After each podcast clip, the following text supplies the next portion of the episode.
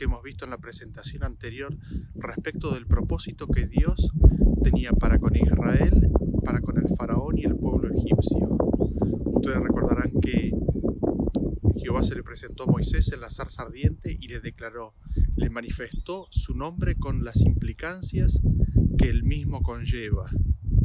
Le declaró cuál era su voluntad para con su pueblo, cuáles eran los elevados propósitos para los cuales el pueblo de Israel estaba siendo llamado y también manifestó su voluntad para con el faraón. Y así es como nos adentramos y continuamos con, con la historia que hemos venido cubriendo hasta aquí. Moisés entonces vuelve a la tierra de Egipto, luego de cuarenta años en el desierto como pastor de ovejas, y se encuentra con su hermano Aarón. Ellos dos entonces reúnen a todos los ancianos de los hijos de Israel, y Aarón les cuenta todas las palabras que Jehová había hablado con Moisés. Y no solamente eso, sino que hizo las señales que Dios le había dado que hiciera. Y el pueblo, nos dice la Biblia, creyó a las palabras y se postraron y adoraron a Dios. Así comienza un proceso de reforma religiosa en el pueblo de Israel con la venida de Moisés. Habiendo hablado con los ancianos, ahora era el turno de hablar con el faraón. Y habíamos comentado esta parte en la presentación anterior, sin embargo leeremos el versículo para recordar.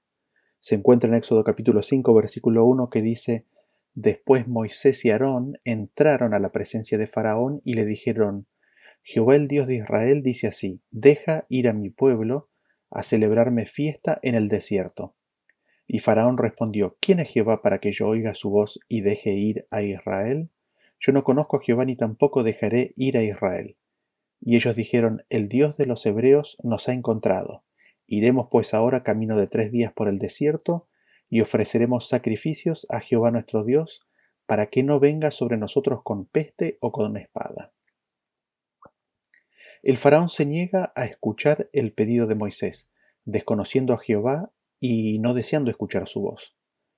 Y aquí recordamos lo importante que es esto dentro del contexto de lo que venimos presentando en esta serie. Todo lo que Dios pedía a su pueblo, todo y lo único que siempre pidió, fue que se oyere su voz y de que se atesoraran sus palabras. Sin embargo, vemos aquí en el faraón el principio del endurecimiento de su corazón. No quiso escuchar las palabras de Jehová. Cerró sus oídos y endureció su corazón. Este principio de endurecimiento del corazón lo llevó en un tren de acontecimientos que recién terminó en el fondo del Mar Rojo. El mensaje dado al faraón trae como primera consecuencia un endurecimiento en la opresión que sufre el pueblo de Israel. Leemos en el versículo 4 un poquito más adelante ahí que dice que entonces el rey de Egipto les dijo, Moisés y Aarón, ¿por qué hacéis cesar al pueblo de su trabajo? Volved a vuestras tareas. Dijo también Faraón, He aquí el pueblo de la tierra es ahora mucho, y vosotros les hacéis cesar de sus tareas. Y mandó Faraón aquel mismo día a los cuadrilleros del pueblo que lo tenían a su cargo y a sus capataces, diciendo, De aquí en adelante no daréis paja al pueblo para hacer ladrillo, como hasta ahora. Vayan ellos y recojan por sí mismos la paja. Notamos dentro de lo que dice el faraón que ahora, como resultado del mensaje de Moisés, el pueblo reposa de sus tareas. Esta palabra cesar o reposar es la raíz de la palabra sábado, en donde se denota que ellos cesan de sus actividades. Entendemos así entonces que una de las primeras reformas que se hacen para preparar al pueblo para salir de la esclavitud y entrar en la tierra prometida consiste en cesar de las obras, consiste en descansar, en guardar el séptimo día de reposo. Así adoraron a Dios, y lo que hace el faraón dada esta situación es darle más trabajo como para asegurarse que también el sábado estuvieran ocupados, teniéndose ahora que además de cumplir con la misma cuota de ladrillos, buscarse ellos mismos la paja para hacer el ladrillo. La demanda de cada día, así incrementada, al no poder ser cumplida, muestra que Una de dos, o ellos ya estaban al límite o muy cerca del límite de su capacidad de tareas, o que la tarea adicional era desproporcionada. Y ante esta falta en cumplir con los objetivos, el pueblo comienza a ser azotado. Apelan a los capataces, pero el faraón no cede en sus demandas, a lo cual le dicen a Moisés y a Aarón en el versículo 21, Mire Jehová sobre vosotros y juzgue, pues nos habéis hecho abominables delante de Faraón y de sus siervos, poniéndoles la espada en la mano para que nos maten. A esto, Moisés se vuelve al Señor y le pregunta al respecto, manifestando el mismo duda y un poco de impaciencia. Sin embargo, así le responde Jehová en el capítulo 6, versículo 1. Ahora verás lo que yo haré a Faraón, porque con mano fuerte los dejará ir y con mano fuerte los echará de su tierra. Así es la primera palabra de Dios a Moisés, pidiéndole que mire, porque Jehová iba a hacer que el faraón mismo los eche de la tierra de Egipto. Y seguimos leyendo en el versículo 2 que dice, habló todavía Dios a Moisés y le dijo, yo soy Jehová. Paréntesis, es interesante porque la traducción sería como, yo soy, yo soy el que soy. Y sigue diciendo el versículo 3, ¿no? Y aparecía a Abraham, a Isaac y a Jacob como Dios omnipotente, mas en mi nombre Jehová no me di a conocer a ellos. También establecí mi pacto con ellos de darles la tierra de Canaán, la tierra en que fueron forasteros y en la cual habitaron. Y notamos los siguientes puntos en estos versículos. En primer lugar, Jehová declara su nombre. Yo soy el que soy oh Jehová. Y sigue diciendo, soy el que me aparecí a Abraham, a Isaac y a Jacob. Soy el mismo Dios omnipotente, el que vive para siempre. Omnipotente es necesario que se le recuerde a Moisés porque la liberación de Egipto que se propone es perfectamente posible al Dios omnipotente, aunque ahora parezca imposible a los ojos humanos. Lo otro interesante que notamos es que con el nombre Jehová Ninguno de los tres patriarcas lo había conocido. Ni Abraham, ni Isaac, ni Jacob habían conocido a Dios por el nombre de Jehová. Así, aprendemos que la justificación por la fe, así como fue recibida por Abraham, la misma que podemos recibir nosotros, dado que es a la simiente de Abraham la que le es prometida la promesa, esa justificación por la fe es recibida sin el conocimiento de la pronunciación sonora exacta del nombre de Jehová. Lo siguiente que notamos es que dice, también establecí mi pacto con ellos. Y luego dice, he oído el gemido de los hijos de Israel y me he acordado de mi pacto. Noten que es el pacto del Señor, y ese pacto del Señor había sido hecho, como dice el versículo, también con Abraham, Isaac y Jacob. Ese pacto que el Señor identifica como su pacto es un pacto que Dios había hecho con los hijos de Israel y ese mi pacto, como él dice, también había sido hecho con Abraham, con Isaac y con Jacob. Es el mismo pacto. Así entonces en ese punto de el también establecemos entonces en este versículo que el pacto es de Dios, que es dado a los hijos de Israel y que es el mismo pacto hecho con Abraham.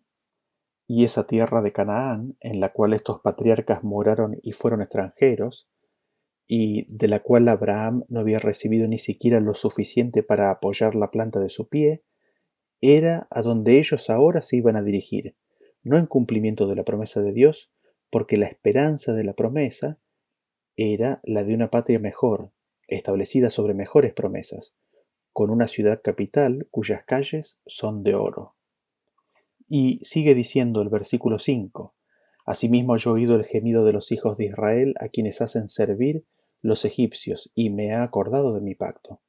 Por tanto dirás a los hijos de Israel, Yo soy Jehová, y yo os sacaré de debajo de las tareas pesadas de Egipto, y os libraré de su servidumbre, y os redimiré con brazo extendido y con juicios grandes, y os tomaré por mi pueblo, y seré vuestro Dios, y vosotros sabréis que yo soy Jehová vuestro Dios, que os sacó de debajo de las tareas pesadas de Egipto, y os meteré en la tierra por la cual alcé mi mano jurando que la daría a Abraham, a Isaac y a Jacob, y yo os la daré por heredad, yo Jehová.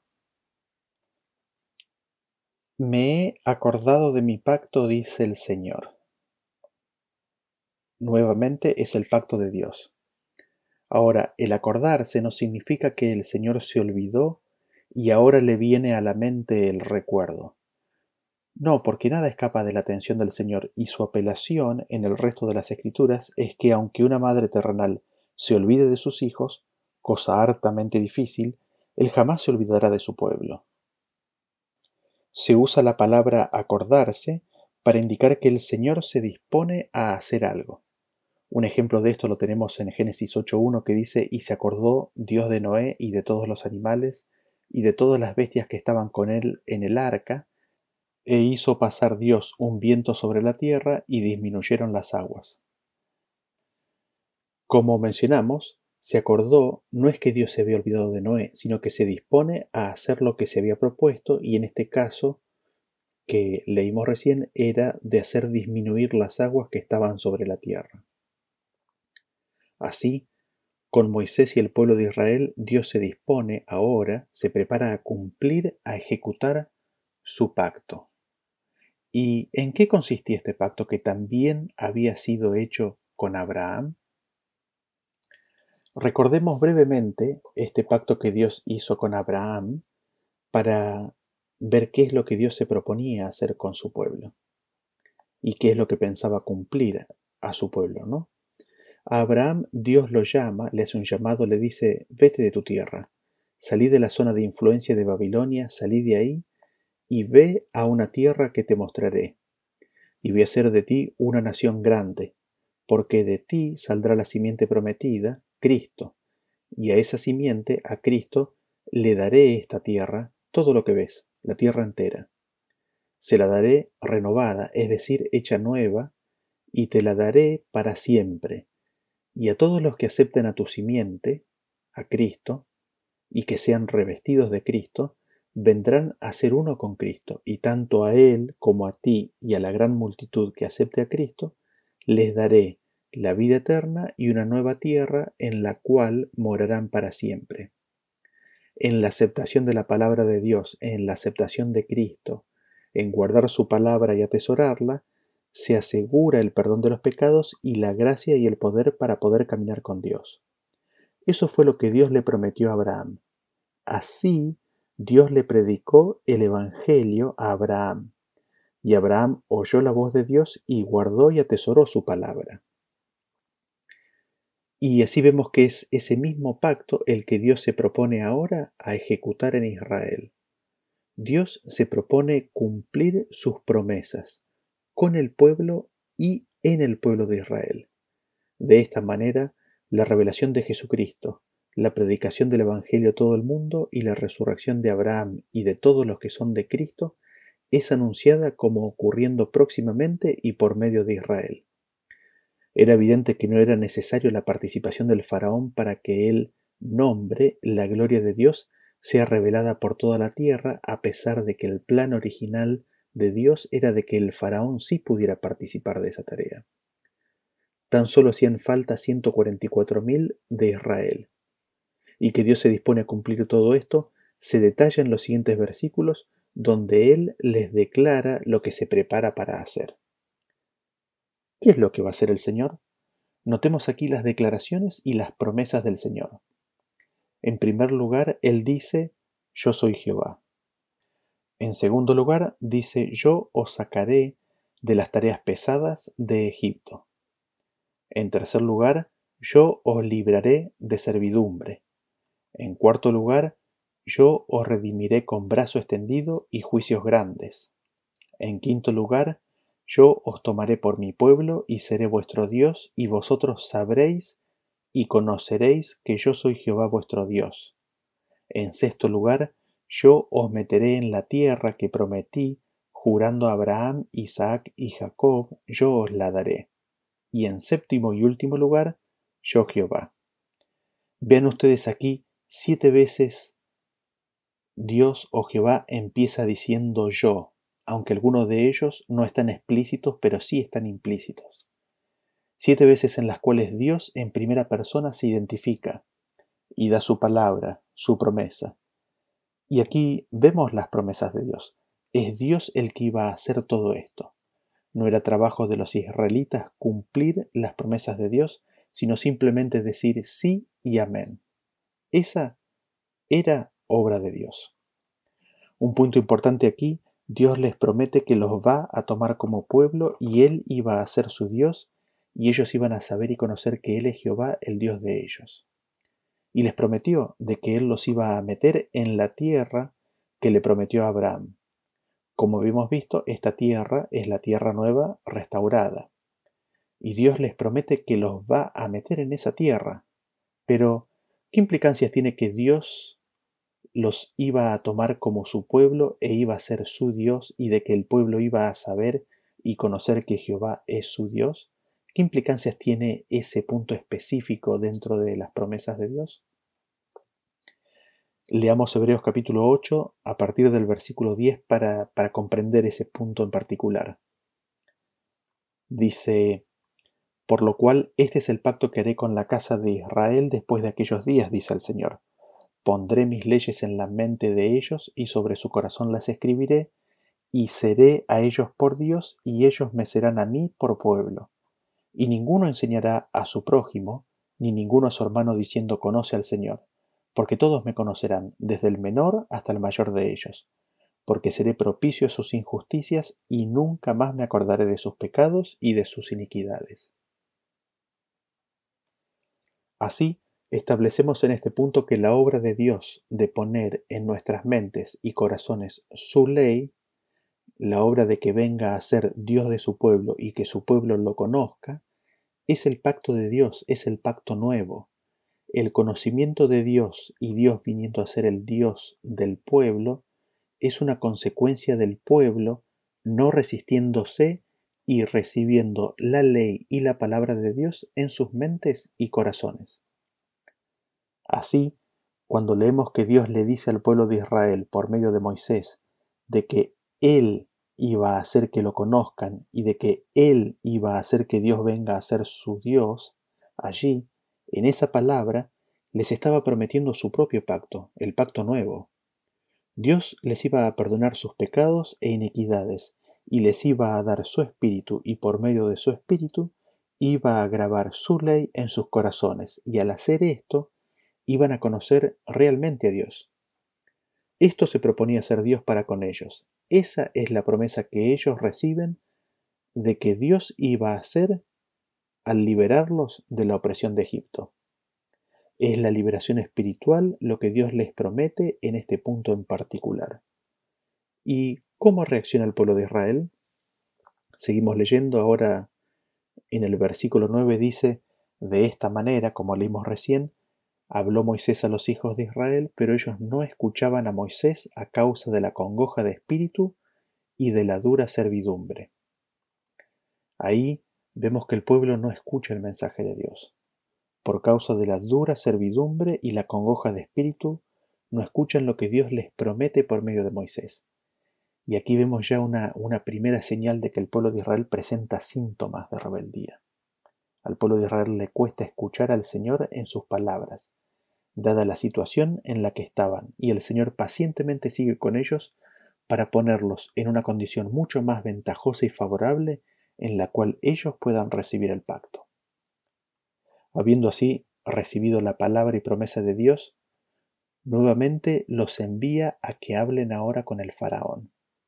Dado que el faraón no quería escuchar a Jehová, Moisés y Aarón van a mostrarle las señales que el Señor les había dado. Sin embargo, los magos repitieron las señales hechas por Aarón, quedando de todas maneras evidente que en Jehová había un poder superior, dado que la vara hecha víbora de Aarón devoró a las demás. A pesar de esto, el faraón endureció su corazón. Siendo esto así, Dios envía nuevamente a Moisés y Aarón y vemos la primera plaga, en la cual el río devuelve la sangre de los niños arrojados en ella. Y el mensaje para el faraón es, deja ir a mi pueblo, hasta ahora no me has querido ir. En esto conocerás que yo soy Jehová. Los hechiceros también replican dicha señal, y el faraón endurece su corazón. Luego de haber pasado siete días, vuelve un mensaje de Dios para el faraón, diciendo, deja ir a mi pueblo, y si no lo dejas ir, he aquí, ranas llenarán la tierra. Los hechiceros, como si faltaran ranas, hicieron lo mismo. Sin embargo, en esta ocasión el faraón, después de esta plaga, reconoce a Jehová. Miren ustedes cómo está descrito en Éxodo capítulo 8, el versículo 8. Dice, dice que entonces Faraón llamó a Moisés y a Aarón y les dijo, Orad a Jehová para que quite las ranas de mí y de mi pueblo, y dejaré ir a tu pueblo para que ofrezca sacrificios a Jehová. Faraón reconoce la existencia y nombra a Dios por su nombre, y pide que se le quite la plaga. Promete adicionalmente que va a dejar ir al pueblo. Dios cumple su palabra, a pesar de lo cual, como Dios había dicho o predicho, el faraón endureció su corazón. El texto claramente dice que fue el faraón el que endureció su corazón y no dejó salir al pueblo. Aquí tenemos en el faraón la manifestación del hombre carnal, el sí y el no presto, la palabra o promesa del hombre en lo que Dios se refiere que es inestable y la cual el hombre es incapaz de cumplir. Viene consecuentemente la siguiente plaga que es la de los piojos y que los hechiceros ya no pueden repetir. Y ellos ahí reconocen que este es dedo de Dios. El faraón endurece su corazón y viene la siguiente plaga, la de las moscas. En esta plaga Dios libra de la misma al pueblo de Israel que moraba en la tierra de Gosén, para que esto mismo se constituyera en señal de que Jehová es Dios sobre la tierra. Esta señal también era una lección objetiva de que en las decisiones del faraón, él estaba alejando y cerrando la puerta de la redención para el pueblo egipcio. Esta separación, esta liberación del pueblo de Israel en las plagas, se empieza a dar en todas las siguientes plagas, y esto le es declarado al faraón en esa plaga. Así, la tierra se llenó de moscas molestísimas, y el faraón promete dejar ir al pueblo con la condición de que no vayan más lejos de tres días de a pie en el desierto, y bajo esa promesa y condición, la plaga desaparece. Y conocemos la historia de que el faraón endurece su corazón. En ese sentido, vemos lo que habíamos mencionado anteriormente. El versículo dice que Dios iba a endurecer el corazón. ¿Y cómo lo hace? lo hace al enviarle su palabra mostrando misericordia. Y la Biblia nos dice inmediatamente, allí al final de, cada plaga, que es el mismo faraón el que endurece su corazón, no queriendo oír la palabra de Dios. Viene entonces el siguiente mensaje de Dios advirtiéndole que si no deja ir a su pueblo, plaga gravísima caería sobre el ganado. El faraón no escucha y cayó dicha plaga, sin que el ganado de los israelitas sea afectado. Y el faraón endurece aún más su corazón, y la siguiente plaga que cae son úlceras y sarpullidos, ante los cuales el corazón del faraón aún más endureció. Ante esta situación Dios le manda el siguiente mensaje al faraón. Lo leemos en Éxodo capítulo 9, el versículo 13, dice, Entonces Jehová dijo a Moisés, levántate de mañana y ponte delante de Faraón, y dile, Jehová, el Dios de los Hebreos, dice así, deja ir a mi pueblo para que me sirva, porque yo enviaré esta vez todas mis plagas a tu corazón, sobre tus siervos y sobre tu pueblo, para que entiendas que no hay otro como yo en toda la tierra, porque ahora yo extenderé mi mano para herirte a ti y a tu pueblo de plaga, y serás quitado de la tierra y a la verdad yo te he puesto para mostrar en ti mi poder y para que mi nombre sea anunciado en toda la tierra. ¿Todavía te ensoberbeces contra mi pueblo para no dejarlo ir? He aquí que mañana a estas horas yo haré llover granizo muy pesado, cual nunca hubo en Egipto, desde el día que se fundó hasta ahora. Envía pues a recoger tu ganado y todo lo que tienes en el campo porque todo hombre o animal que se halle en el campo y no sea recogido a casa, el granizo caerá sobre él y morirá. Vemos cómo Dios va cambiando el lenguaje a medida que el endurecimiento del corazón del faraón se vuelve cada vez más acentuado. Y Dios le cuenta al faraón que iba a extender su mano y que iba a herir al pueblo y al corazón del faraón. Y a la verdad, dijo Dios, yo no quiero la muerte del impío. A la verdad, yo te he puesto y mantenido de pie para mostrar en ti mi poder, para que mi nombre sea proclamado sobre toda la tierra. Y este endurecimiento de parte del faraón iba a terminar en que el faraón sea quitado de la tierra. Así, Dios busca traer sobre el faraón la convicción de pecado, de que en ese camino tan solo la muerte le esperaba, y le pregunta a Dios, ¿todavía te ensorbeces? ¿Todavía sigues endurecido en tu corazón? Y le cuenta, haré llover granizo sobre toda la tierra, muy pesado. Envía pues, apresúrate a recoger todo el ganado y que todo hombre y ganado esté en su casa, porque si no, el granizo le matará. Así, Dios advierte de la calamidad que estaba por sobrecoger Egipto y le ruega al faraón que reconsidere su camino porque lo llevaba a la muerte, y le ruega que proteja a su pueblo, a su ganado y a su casa. Y la tendencia que tenemos como seres humanos es a pensar de que fue Dios el que provocó, armó la tormenta de granizo y se la mandó a Egipto. Sin embargo, a pesar de que Dios dice que Él hará llover granizo, le advierte al pueblo de lo que se viene. ¿Y cómo es que Dios hace llover granizo y al mismo tiempo advierte sobre el mismo y les manda a todos que se protejan? ¿Cómo es esto? Leamos el siguiente versículo que nos va a, nos va a permitir poder entender un poco más esto. Eh, leemos Salmos capítulo 78 a partir del versículo 43. Dice, Cuando puso en Egipto sus señales, y sus maravillas en el campo de Zoán, y volvió sus ríos en sangre y sus corrientes para que no bebiesen, envió entre ellos enjambres de moscas que los devoraban, y ranas que los destruían. Dio también a la oruga sus frutos y sus labores a la langosta.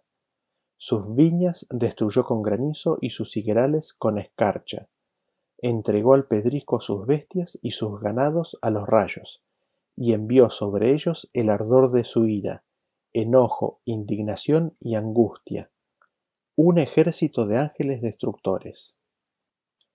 En la descripción de todas estas plagas, vemos que Dios envía sobre ellos el ardor de su ira, enojo, indignación y angustia. En ese sentido, a pesar de que no vamos a definir bíblicamente esos términos en esta presentación, solo quisiera resaltar que el ardor de su ira ira en Él, ¿no? En Dios es también angustia o incluye angustia. Su espíritu, el espíritu del Santo de Israel, es decir, de Cristo, estaba angustiado por todo lo que estaba sucediendo. Y todo eso que estaba sucediendo, nos dice el versículo, es porque envió sobre ellos un ejército de ángeles destructores. La versión de 1909 de la Reina Valera dice que envió ángeles malos. Evidentemente estos no son ángeles buenos. La palabra en el original significa en sí mal o malo. Si miramos a la palabra enviar, veremos que significa misión en sentido abstracto y favorable, y también significa en sentido de favorable, como lo vemos aquí en este caso de Egipto, significa en forma concreta enviar, liberar un ejército, dejarlo suelto. Vemos así que todas estas plagas que vinieron como consecuencia de que Dios libera, permite, deja actuar a un ejército de ángeles malos y destructores. Puesto esto en otras palabras, había un ejército de vientos, espíritus o ángeles destructores que se cernían sobre los cuatro extremos de la tierra de Egipto. Sin embargo, los ángeles de Dios sostenían a estos vientos destructores. El proceso de las plagas muestra que el faraón, al endurecer su corazón, le va quitando a Dios la mano protectora y el santo de Israel en angustia tiene que alzar su mano indicando a sus ángeles protectores que liberen, que dejen actuar al ejército de ángeles malos que hacen la obra destructora manifestada en las plagas. Así, Dios en su misericordia avisa al faraón y al pueblo consiguientemente de lo que iba a suceder al él entregarlos bajo el dominio de a quienes ellos estaban eligiendo servir en la persona del faraón. Y leemos en Éxodo 9:20 que dice que de los siervos de Faraón el que tuvo temor de la palabra de Jehová hizo huir sus criados y su ganado a casa. Mas el que no puso en su corazón la palabra de Jehová, dejó sus criados y sus ganados en el campo. Así, nuevamente vemos que la salvación viene por recibir la palabra de Jehová y ponerla, atesorarla en el corazón. Y cae la destrucción en forma de granizo y fuego o rayos sobre la tierra de Egipto, o, como leímos en Salmos recién, ángeles malos, ahora sin la restricción de Dios, desatan una tormenta terrible sobre Egipto. Y vemos que el faraón ahora reconoce cómo es la condición de cada uno. Llama a Moisés y dice en Éxodo capítulo 9, versículo 27, él dice, ¿no? El faraón, he pecado esta vez. Jehová es justo y yo y mi pueblo impíos. Así, de boca del faraón oímos que él mismo reconoce que en todo esto Dios es justo, es decir, sin mal, y de que él y el pueblo son impíos y han elegido al impío. Y la tormenta es detenida y lamentablemente el faraón vuelve a endurecerse, no dejando salir a los hijos de Israel como había prometido. Así, vemos que cuando el corazón está atrapado por el engaño del pecado y no quiere escuchar la voz de Dios, no hay señal, no hay plaga, no hay milagro, no hay resurrección de los muertos que los haga creer la palabra de Dios. Es las circunstancias y el anhelo de librarse de las consecuencias de sus acciones los que los hace implorar la protección de Dios. Sin embargo, tan pronto como desaparecen las circunstancias desalentadoras, el corazón está listo para olvidarse de Dios. Así, viene sobre Egipto la siguiente plaga, la plaga de las langostas. Los siervos del faraón apelan ante él a que deje ir al pueblo, dado que Egipto ya estaba destruido. A pesar de eso, tan solo una intensificación de la plaga de las langostas es lo que termina finalmente convenciendo al faraón de dar su tan cambiante palabra. Y allí reconoce el faraón que ha pecado ante Dios. Quita Dios la plaga, pero el faraón vuelve a endurecer su corazón y no deja salir a Israel.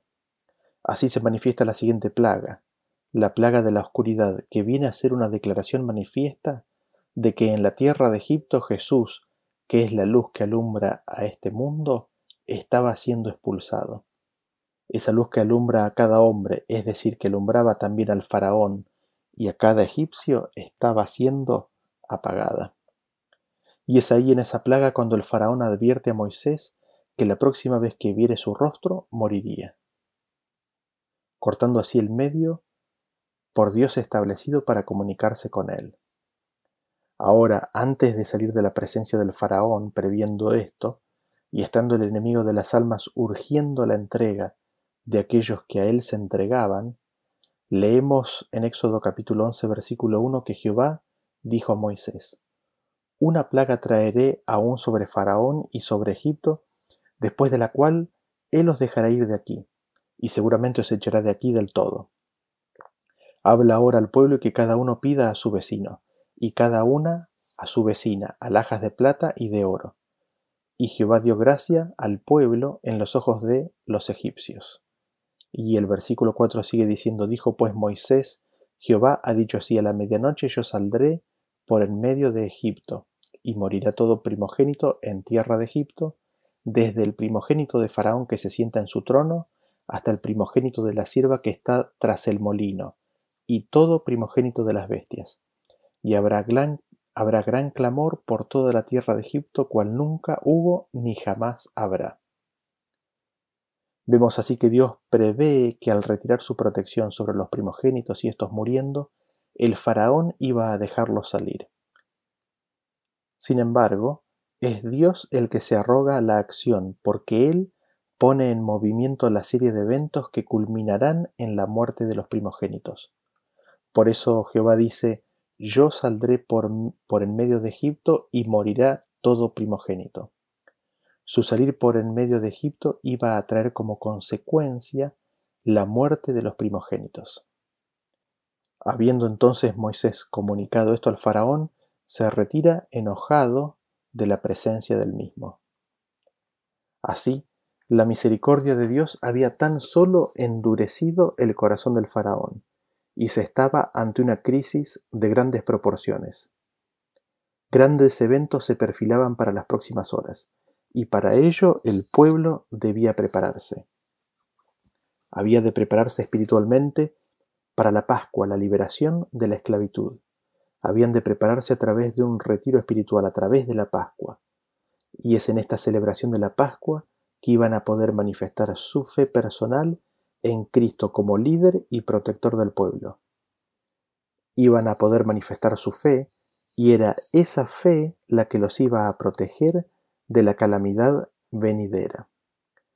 Como hemos visto hasta aquí, Moisés y los hijos de Israel estaban siendo llamados a ser herederos de las mismas promesas que hemos recibido nosotros hoy en día y de las mismas promesas hechas a Abraham.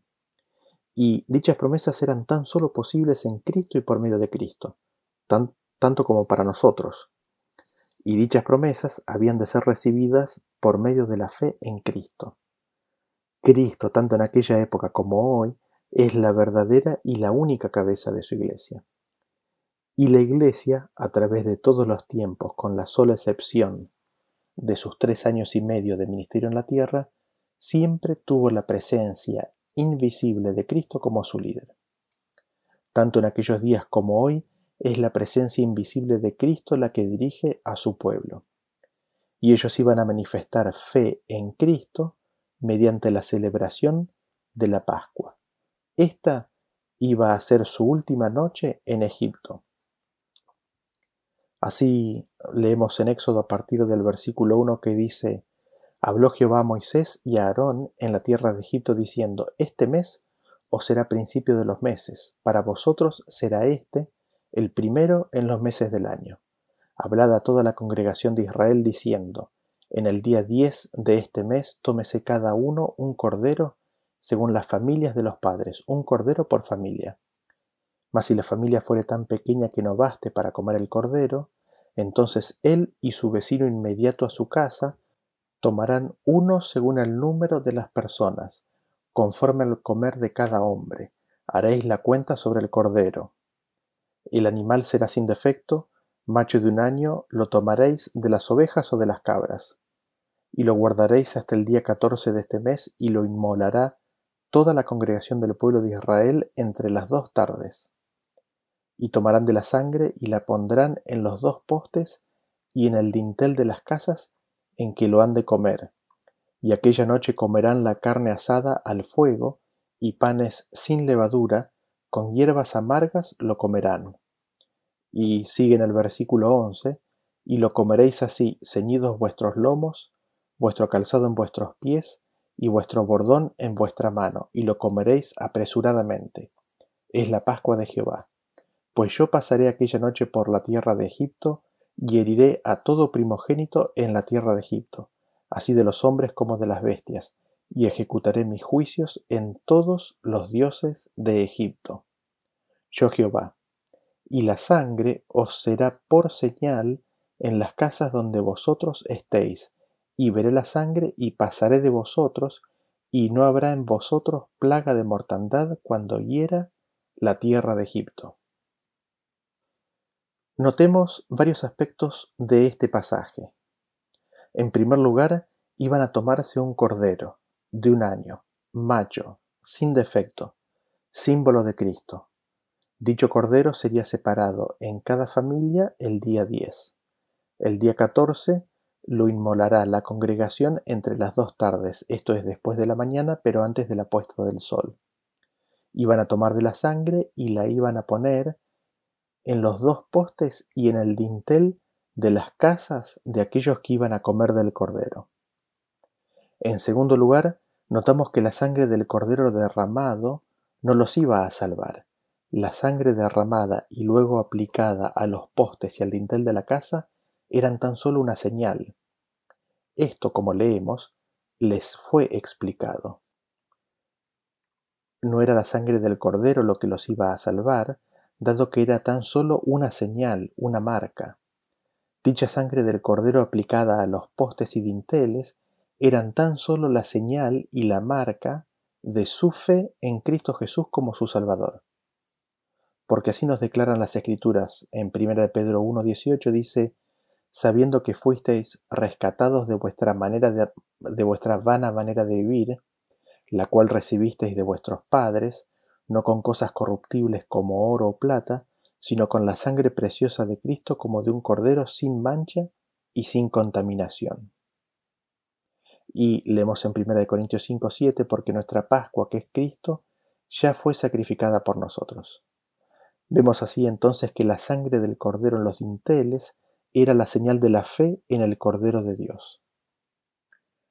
Así leemos de Moisés y seguramente del pueblo, en, en Hebreos 11:27 que dice, Por la fe dejó Egipto, no temiendo la ira del rey, porque se sostuvo como viendo al invisible. Por la fe celebró la Pascua y la aspersión de la sangre, para que el que destruía a los primogénitos no los tocase a ellos. Por la fe en el invisible, en Dios el Padre, quien se dispuso de propiciación, el Cordero de Dios que quita el pecado del mundo, es decir, Cristo Jesús, también invisible, ellos celebraron la Pascua. Ahora, habiendo visto que la sangre del Cordero era tan solo una marca o señal, podríamos preguntarnos, ¿por qué la sangre? El Cordero, aparte de ser símbolo de Cristo, ¿de qué era señal más específicamente la sangre? Nosotros leemos en Levítico 17:11 que dice que la vida de la carne en la sangre está. Así, la sangre del Cordero viene a ser la señal de la vida inmaculada de Cristo. Es en su sangre, en su vida, que tenemos redención para perdón de pecados. La vida de Cristo es la que nos limpia de todo pecado. La vida de Cristo, como habíamos cubierto anteriormente, es la justicia de Dios. La sangre sale del corazón y del corazón mana la vida. La ley de Dios estaba grabada en su corazón, en el corazón de Cristo, manifestando así la perfecta justicia de Dios. Por eso, hablando de Jesús, leemos en Salmos 48 que dice, El hacer tu voluntad, Dios mío, me ha agradado y tu ley está en medio de mi corazón. He anunciado justicia en grande congregación. He aquí no refrené mis labios. Jehová, tú lo sabes. No encubrí tu justicia dentro de mi corazón. He publicado tu fidelidad y tu salvación. No oculté tu misericordia y tu verdad en grande asamblea. Así, la ley de Dios estaba grabada, guardada, atesorada en el corazón de Cristo y él se deleitaba, él se deleita en hacer la voluntad del Padre. Dicha ley es la justicia de Dios guardada en su corazón, y mana del corazón. Así, la aplicación de la sangre del cordero a los postes y el dintel de la puerta es la aplicación de la vida de Cristo que emana de su corazón. Aplicar la sangre del cordero significa, como les fue explicado a los israelitas, la aceptación de la vida de Cristo manifestando la justicia de Dios, la aceptación y atesoramiento de la palabra de Dios en el corazón. Así leemos entonces en Deuteronomio 6, a partir del versículo 4, que dice, Oye Israel, Jehová nuestro Dios, Jehová uno es. Y amarás a Jehová tu Dios con todo tu corazón y de toda tu alma y con todas tus fuerzas. Y estas palabras que yo te mando hoy estarán sobre tu corazón, y las repetirás a tus hijos, y hablarás de ellas estando en tu casa y andando por el camino, y al acostarte y cuando te levantes. Y las atarás como una señal en tu mano, y estarán como frontales entre tus ojos, y las escribirás en los postes de tu casa y en tus puertas. Las palabras que Dios les daba, el mensaje de que Jehová nuestro Dios uno es, y que hemos de amarle con todo nuestro corazón, alma y fuerza, y de que hemos guardar en nuestro corazón todas las palabras de Jehová, habrían de ser atesoradas en el corazón, tenían que ser guardadas, protegidas en el corazón. Y esta acción era señalada o significada en tenerlas en las manos, entre los ojos y en escribirlas en los postes y dinteles de las puertas. Todas estas acciones, las filacterias, el grabarlo o el grabar las palabras en los portales y dinteles de la casa eran señal como la sangre de abrir el oído y recibir la palabra de Dios, guardarla, atesorarla y amarla. Estamos hablando de Cristo, la palabra de Dios. Estamos hablando de la vida de Cristo. Y aquí en Deuteronomio tenemos escrito cómo le fue explicado esto a los hebreos. ¿Y cuál era la obra que tenían que hacer los israelitas?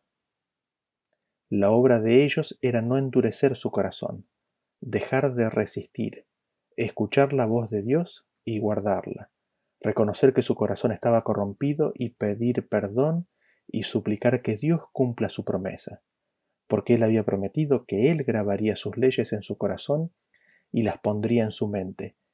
Él haría que Jehová sea su Dios y ellos le conocerían como tal. Así vemos que la obra del pueblo de Israel era manifestar fe en Cristo, recibirle, recibir su palabra y no endurecer su corazón. Y esa obra ellos señalaron querer recibir al pintar los postes y dintel de su casa. Así, su fe manifestada en pintar con sangre la entrada de sus casas era la señal de que, serían, de que querían ser libres de pecado. Era la señal de que en esa casa se comía el cordero. Y nos podríamos preguntar, ¿cómo? Lo leemos en Juan 6 a partir del versículo 52. Dice, entonces los judíos contendían entre sí diciendo, ¿Cómo puede éste darnos a comer su carne? Jesús les dijo, De cierto, de cierto os digo, si no coméis la carne del Hijo del Hombre y bebéis su sangre, no tenéis vida en vosotros. El que come mi carne y bebe mi sangre tiene vida eterna, y yo le resucitaré en el día postrero. Porque mi carne es verdadera comida y mi sangre es verdadera bebida. El que come mi carne y bebe mi sangre, en mí permanece y yo en él. El espíritu, y ahí salté al versículo 63, es el que da vida. La carne para nada aprovecha. Las palabras que yo os he hablado son espíritu y son vida. Así, recibiendo a Cristo y atesorando sus palabras, recibimos de su espíritu. De eso es señal el comer el cordero y pintar los marcos de la puerta. Así, vemos que el Evangelio que Jesús le dio a la multitud y a los discípulos fue el mismo que le fue dado a los israelitas que estaban listos para salir de Egipto, porque la fuente y el maestro es el mismo, es, es Cristo Jesús. Siendo que Cristo es el mismo ayer, hoy y por los siglos, repite la enseñanza cuando nos dice a partir de Lucas 22, 15, cuánto he deseado comer con vosotros esta Pascua antes que padezca porque os digo que no la comeré más hasta que se cumpla en el reino de Dios. Y habiendo tomado la copa, dio gracias y dijo, Tomad esto y repartidlo entre vosotros, porque os digo que no beberé más del fruto de la vid hasta que el reino de Dios venga. Y tomó el pan y dio gracias y lo partió y les dio, diciendo, Esto es mi cuerpo, que por vosotros es dado, haced esto en memoria de mí. De igual manera, después de que hubo cenado, tomó la copa, diciendo, Esta copa es el nuevo pacto en mi sangre que por vosotros se derrama. Así, vemos que el Evangelio predicado en Egipto, liberación del pecado para todo Israel. El Cordero Pascual iba a morir, pero no bastaba con eso. Había que rociar los marcos de la puerta.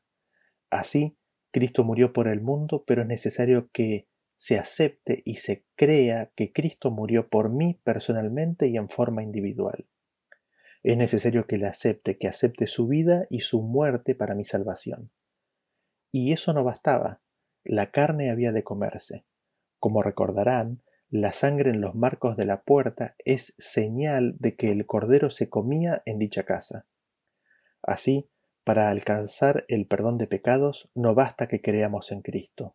Hemos de recibir su palabra por fe como alimento espiritual en forma personal. No otro por mí, sino que yo he de tomar su palabra y su vida como alimento. Cristo nos dice, como leímos, que si no comemos de la carne y bebemos de la sangre del Hijo del Hombre, no tendremos vida eterna. Así como vimos que se cumple en Cristo, también se puede cumplir en nosotros con la recepción y atesoramiento de la palabra de su palabra, cuando nosotros recibimos y atesoramos esa palabra, recibimos la vida de Cristo, la justicia de Dios. Recibimos el Espíritu de Dios que graba en nuestros corazones su ley. Y así, mediante Cristo morando en nosotros por medio de su poder, somos transformados a su imagen. Este Evangelio es el que fue predicado en Egipto y vemos así cómo se une la experiencia del Israel espiritual con aquel que estaba en Egipto. Así vemos que la liberación que Dios estaba obrando en ellos es exactamente la misma que Él quiere obrar en nosotros hoy. Así, Dios el Padre nos une en un Señor y una fe. Cristo estaba presente con ellos tanto como lo está con nosotros hoy. Y continuamos leyendo en Éxodo capítulo 12 a partir del versículo 29 que dice que aconteció que a la medianoche Jehová hirió a todo primogénito en la tierra de Egipto, desde el primogénito de Faraón que se sentaba sobre su trono, hasta el primogénito del cautivo que estaba en la cárcel y todo primogénito de los animales. Y se levantó aquella noche Faraón, él y todos sus siervos y todos los egipcios, y hubo un gran clamor en Egipto, porque no había casa donde no hubiese muerto. E hizo llamar a Moisés y a Aarón de noche y les dijo, Salid de en medio de mi pueblo vosotros y los hijos de Israel, e id, servid a Jehová como habéis dicho. Así leemos que a medianoche Jehová hirió a todo primogénito en la tierra de Egipto. El faraón no murió, con lo cual aprendemos allí que éste no era el heredero primero al trono. El heredero primero al trono era Moisés, pero al Moisés elegir a Cristo y los vituperios de Cristo se levanta otro que no era el primogénito. Y nos interesa entender el proceso de cómo esto ocurrió. ¿Cómo fue que Dios hirió a todos los primogénitos?